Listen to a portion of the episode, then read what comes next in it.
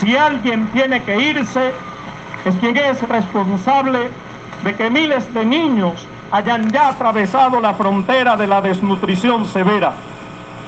Si alguien tiene que irse, es quien es responsable de que haya miles de venezolanos hurgando en la basura buscando un desperdicio para saciar el hambre.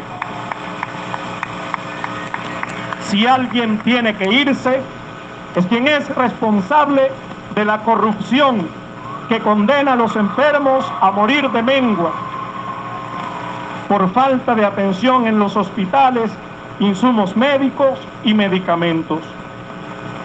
Si alguien tiene que irse de Venezuela, es quien está empeñado en pisotear la dignidad de los venezolanos al pretender convertirnos en mendigos y pordioseros dependientes solos de las dádivas que ocasionalmente y clientelarmente nos ofrezcan.